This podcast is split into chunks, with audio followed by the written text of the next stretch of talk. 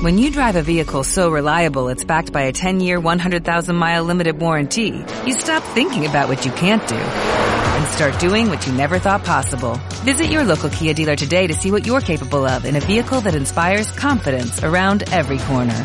Kia, movement that inspires. Call 800-3334-KIA for details. Always drive safely. Limited inventory available. Warranties include 10-year 100,000-mile powertrain and 5-year 60,000-mile basic. Warranties are limited. See retailer for details.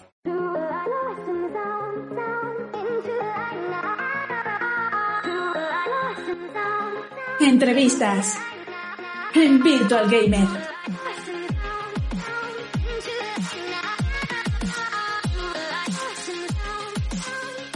La siguiente entrevista ha sido realizada por Raquel Gomellón, alias Cítrica Limonera, como complemento a su ensayo La comunidad friki y el mundo del cosplay desde una perspectiva sociológica.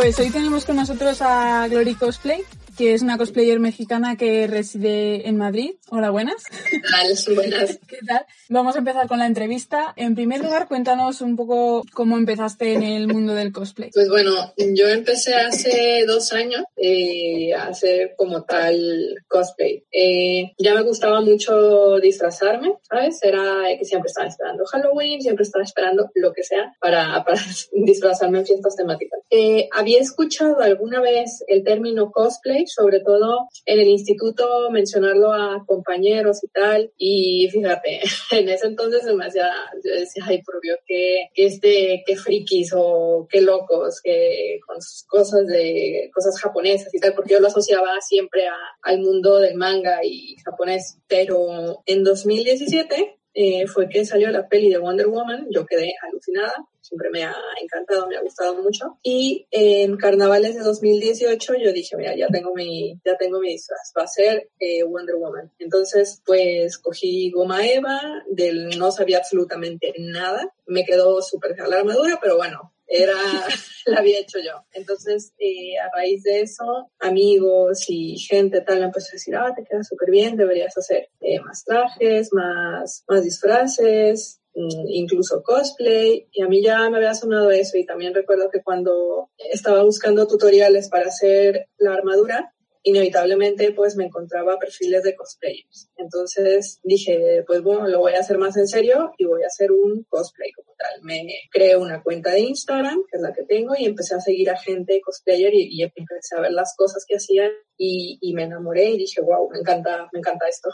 ¿Cómo definirías el cosplay para la gente que no lo conoce? Pues la, la definición, digamos, purista es es una combinación de dos palabras, que es cos, de costume, que significa traje, disfraz, y play, que significa representar o mmm, hacer como una obra. Entonces, las dos palabras vendrían a ser representar un personaje, que no es únicamente coger un disfraz y ponértelo y ya está, sino el cosplay va más allá. El cosplay es que tú te metas totalmente en la piel del personaje, que, que, que tú lo representes lo más, lo más fiel posible. Realmente te transformas en ese personaje. Entonces, eso, eso es como yo lo definiría. ¿Consideras más importante la parte de interpretación del personaje o la del disfraz en sí? Ambas son igual de, ambas son igual de importantes, creo yo. Eh, yo creo que a lo mejor una no puede existir sin la otra, eh, aunque hay gente que hay gente que suele ser en este mundo muy muy tímida, entonces a veces he visto gente con, con, trajes muy, muy, muy, muy elaborados técnicamente que están perfectos, pero quizá les falta representar ese personaje, hacer, hacer los gestos, hacer todo. Es bastante, ¿sabes? Es bastante complejo. Y hay otra gente que sí que tiene mucho talento para actuar, para representar a esa persona y que a lo mejor los trajes no son lo, lo mejor del mundo, eh, pero yo creo que lo más importante aquí es las ganas que tú tengas de, y la ilusión de ser ese personaje y, y, pasártelo bien. Así que yo no, no, no creo que le daría más importancia a una cosa o a otra. ¿Consideras el cosplay tu estilo de vida? Y si es así, ¿cómo lo vives en tu caso particular? Pues sí, la verdad es que es, eh, deja de ser un hobby y se convierte en, en, un estilo de vida, porque al principio pues dices, ah, mira, me, me he hecho este traje, voy a un evento y ya está. Pero en cuanto, cuando tenía el Instagram, pues empecé a conocer a, a mucha más gente, eh, empecé a interesarme en más personajes que a lo mejor antes no, no me llamaban tanto la atención, eh, que todo el tiempo estoy intentando hacer cosas, eh, hacer contenido. Actualmente tengo una página de, de Patreon. No, no tengo mucha, mucha gente, pero sí que, sí que tengo ya una, una comunidad entonces sí que se ha convertido en un estilo de vida porque todo lo estoy pensando en qué personaje voy a ser siguiente, me quiero comprar esto, me quiero comprar el otro. Eh, aparte, gracias al, al, cosplay he conocido muchísima gente que, que, bueno, siendo extranjera es difícil adaptarse y encontrar grupos de amigos sólidos. Entonces, el cosplay, digamos, pues por intereses o tal, me ha también, me ha, me ha hecho tener comunidades sólidas. Entonces sí que se ha convertido en un estilo de vida para mí.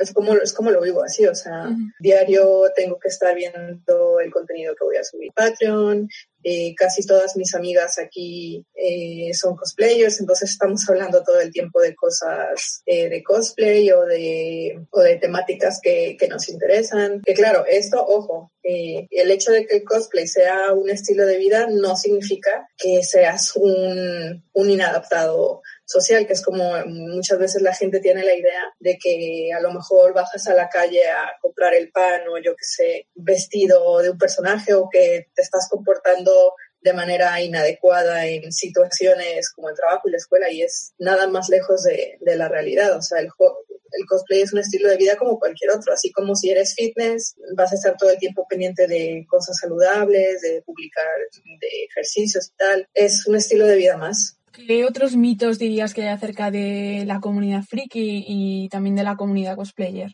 Pues más que nada, más que nada que, que dicen que somos personas eh, inadaptadas o con pocas, con pocas habilidades sociales. Y pues ya te digo que, ya te digo que no, porque en el cosplay hay gente que tiene carreras, que está llena la universidad, que tiene trabajos, que tiene negocios, gente que es emprendedora eh, y gente que es muy abierta, muy extrovertida. Entonces ese yo creo que es uno de los mitos, de los mitos más grandes eh, y también como que lo ubican muchísimo con, con fetiches eh, en el tema sexual, que siento que si dices que eres cosplayer a alguien que a lo mejor no lo sepa o no tenga, piensan que te asocian con, con una chica que va desnuda, con pelucas de colores, muy ese, ese rollo. Yo creo que esos son de los mitos más mm, prevalentes que, que me he encontrado. Impartes eh, una charla de, eh, denominada El poder del cosplay, con la que ayudas a concienciar a través del cosplay y en la que hablas de temas como salud mental, bullying, body shaming. ¿Cómo reaccionan los oyentes a este tipo de charlas? Pues reaccionan de manera muy, muy emocional, yo creo, porque la mayoría de la gente pues se siente identificado. Yo creo que todos en algún momento de nuestra vida hemos sufrido bullying, hemos sufrido eh, body shaming, que nos ha menos por nuestro, o sentirnos menos por nuestro físico. Eh, hay mucha gente también que tiene problemas de, salud mental. Entonces la gente reacciona de manera muy positiva porque a lo mejor todas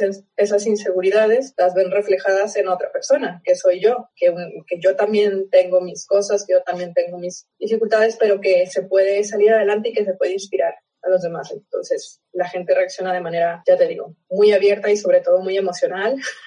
Hay mucha gente que incluso se me ha acercado con lágrimas, que me dice que, que, se ha emocionado mucho de escucharlo, así que es muy positivo. ¿Crees que los eventos son como un espacio más abierto en el que hay, pues, en el que se te juzga menos a la hora de compartir este tipo de inseguridades y que puede propiciar más esta comunicación o simplemente es un lugar como cualquier otro? Sí, definitivamente es un lugar mucho más seguro en donde te sientes, yo al menos la primera vez que fui a un evento eh, me sentí muy acogida eh, y precisamente es eso, yo creo que nadie, nadie te juzga, siempre va a haber alguno o dos tontos que, que acosen sexualmente o que hagan una cosa así, pero la verdad es que es muy, muy, muy poco comparado como si te vas a lo mejor a, de fiesta a una discoteca, te, te acosan mucho más que en un evento de temática friki. Así que sí, la verdad sí considero que sea un espacio bastante, bastante seguro porque no te sientes juzgado, sientes que puedes encontrar a gente con gustos similares, siento que, puedes ser tú sin tapujos y sin avergonzarte. A raíz de lo que comentabas del acoso que tiene lugar o puede tener lugar eh, dentro de estas multitudes, ¿tú crees que hay algún comportamiento eh, pues igual un poco más tóxico dentro de los eventos o de la comunidad en sí que se promueva o, o es que nace ya de cada uno de manera individual? Sí, pues claro, o sea, cualquier comportamiento tóxico, cualquier agresión mm, es porque nace de,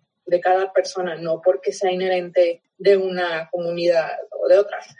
Sobre los comportamientos tóxicos o nocivos que más me ha tocado ver vienen lamentablemente de gente ajena a la comunidad. Casi siempre que haya alguna movida, una agresión, lo que sea, no suele ser gente que sea eh, adepta a, la comunidad cosplayer. Sobre todo, de las cosas que más se ve es eh, acoso de, de, llamar a chicas o chicos gordos, eh, de hacerles bullying por, por, su cuerpo. Son las más, las más comunes, de las que me ha, me ha tocado ver. también molestar, molestar a los cosplayers. A mí una vez me pegaron en una peluca silicona y era, resultó que era un grupo de niños, pues eso, niñatos que eran ajenos a la comunidad que se había dedicado a, molestar a, muchos cosplayers. Y sí que hay otro último comportamiento que es un poco nocivo y no es tanto de los eventos solamente, sin, que hay gente que, que a lo mejor comienza, digamos, a ser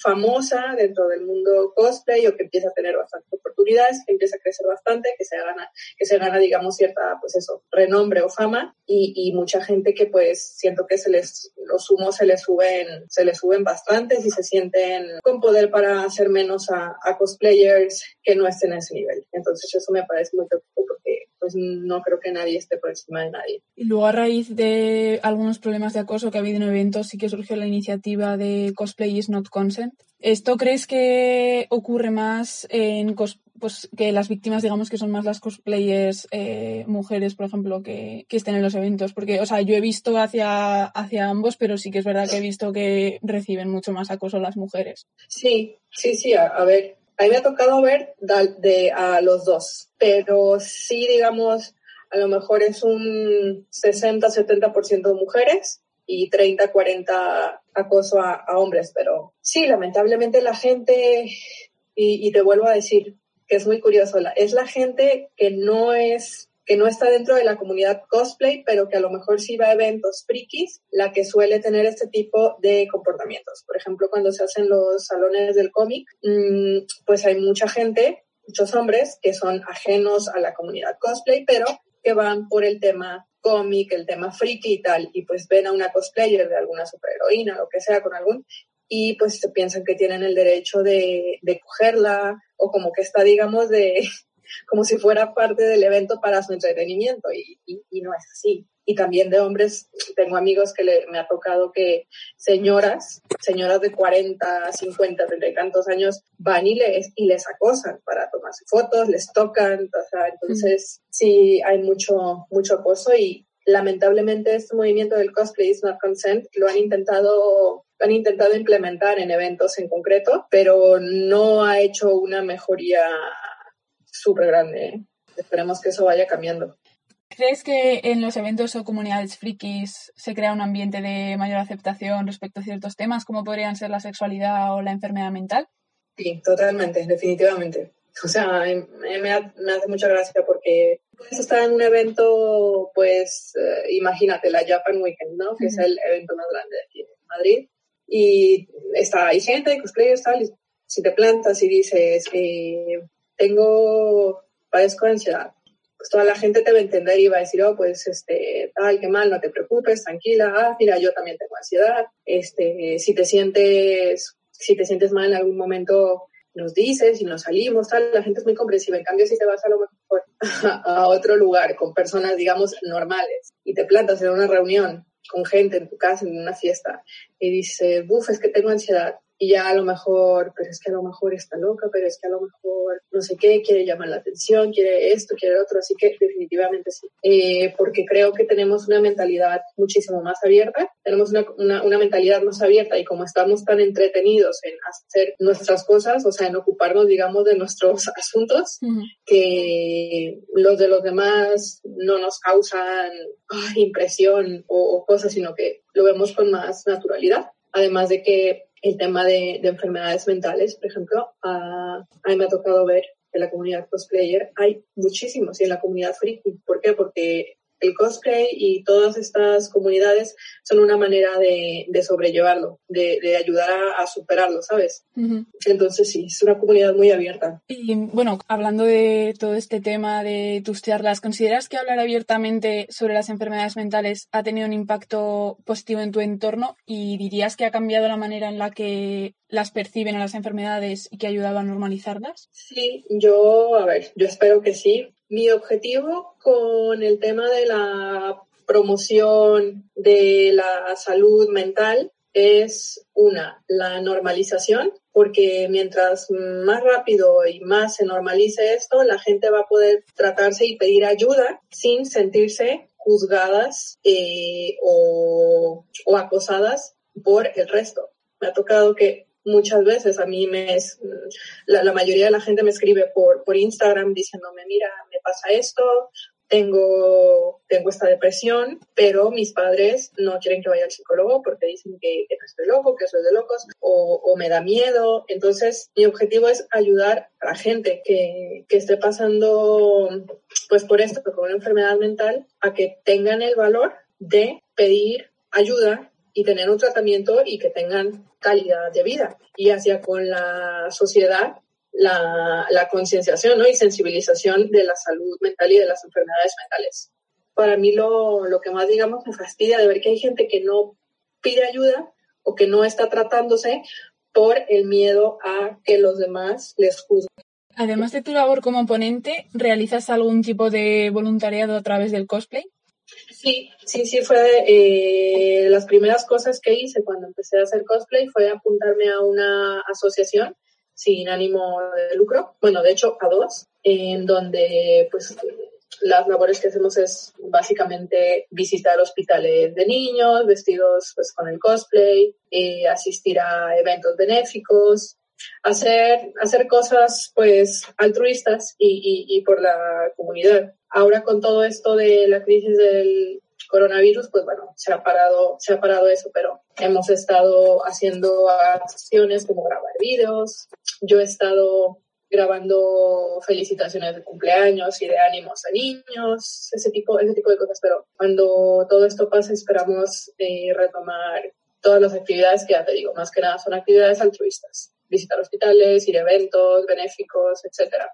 ¿Cómo relacionarías el término de globalización con el mundo del cosplay? ¿Crees que puede considerarse el cosplay como una nueva forma de cultura global? Sí, yo creo que la verdad, a ver, es que yo desconozco hasta hace dos años cómo era la, la cultura del mundo cosplay, pero sí creo que era algo muchísimo menos visible, que era una, una comunidad como muy, muy, muy, muy, muy pequeña, que muy invisibilizada y sí veo que ahora eh, es un fenómeno a nivel global, veo que se le da importancia dentro de la manera, cultural, es decir, que cada vez más eh, escuchas el término en la tele, en internet, que va siendo más y más común. También vas viendo personalidades que se vuelven, eh, pues eso, famosas, influencers, cosplayers. Entonces, sí que sí que creo que sea una nueva forma de, de cultura, no sé hasta qué punto vaya, vaya a llegar.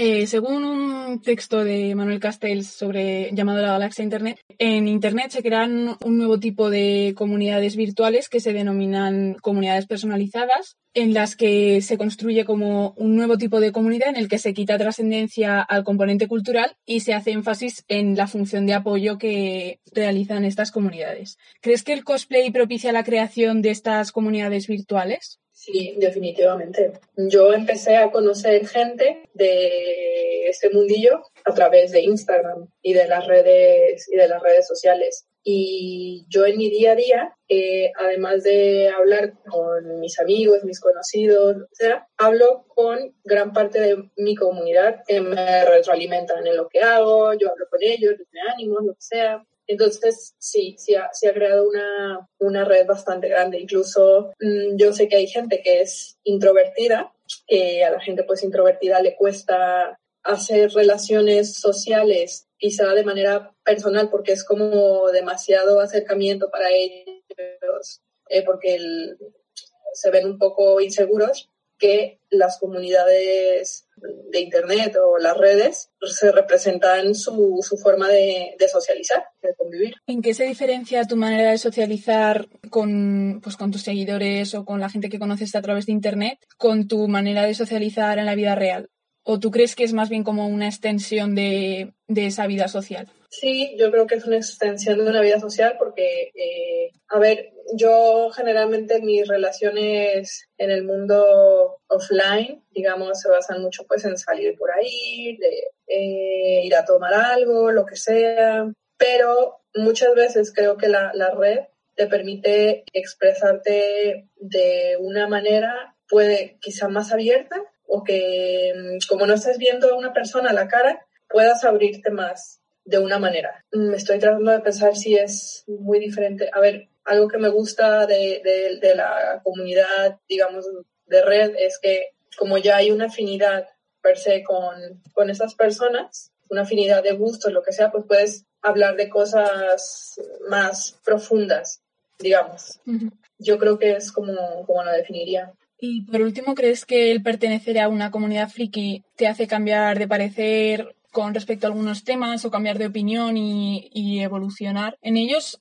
¿Y crees que los comportamientos y pensamientos promovidos en estas comunidades pueden crear un verdadero cambio social? Sí, sí, sí, creo que me ha, me ha cambiado mucho el sentido de que, sobre todo, quizá prejuicios que tenía eh, o, que decía es que la gente la gente súper friki es este pues eso es inadaptada el cosplay esto qué vergüenza salir a la calle así y ya me di cuenta que evidentemente no es así y también me ha hecho ser más crítica porque algo que, que sí es muy curioso pero que me doy cuenta que en la comunidad cosplayer en la comunidad friki en general se, se valora mucho la se valora mucho la cultura, el, pues el intelecto, mmm, que no está siguiendo, siguiendo a las masas todo el tiempo. Entonces, creo que te hace, te propicia que seas más, más crítico, que tengas pensamiento, que tengas pensamiento propio. Y eso es lo que yo creo que puede, que puede crear un verdadero cambio social, sobre todo en, en promover el, el, valor del respeto, respetar a los demás, la inclusión y el, el libre pensamiento, el pensamiento crítico creo que eso es lo que podría aportar como cambio social. O sea que en definitiva estos espacios seguros pueden dar lugar a un cambio de pensamiento, ¿no? También sí, sí. relacionándolo ah, con los temas que sí, con los temas que tratas en tus charlas, que la verdad es que seguro que seguro que te han dicho que es muy valiente, porque no sé, a mí me lo sigue pareciendo. El exponer, exponerse y abrirse completamente y decir, mira, mm, yo tengo esto. y vamos a hablar de esto eh, sin tapujos, porque, no sé, es difícil abordar estos temas en el mundo real, digamos. Lo he hecho ya porque, honestamente, digo, no tengo nada que, no tengo nada que perder uh -huh. y no le debo, no le debo nada a nadie. Y mientras yo esté bien con las personas que me importan y pueda ayudar a los otros, mira, es, es yo creo que normalizarlo. Si tú lo normalizas, lo, eres capaz de contarlo más y, y, transmitirle eso a la gente. Bueno, pues muchísimas gracias por esta entrevista, Glory. Gracias a ti. Y nada, nos vemos. Nos vemos, un gusto, adiós. Nos oímos pronto en el podcast de Virtual Gamer.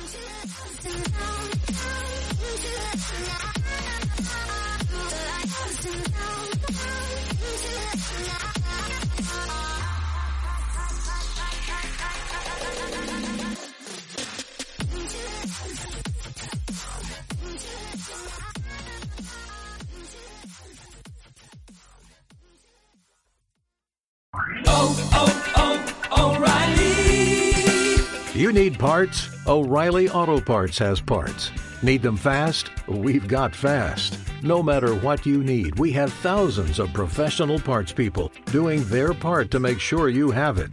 Product availability. Just one part that makes O'Reilly stand apart. The professional parts people. oh, oh.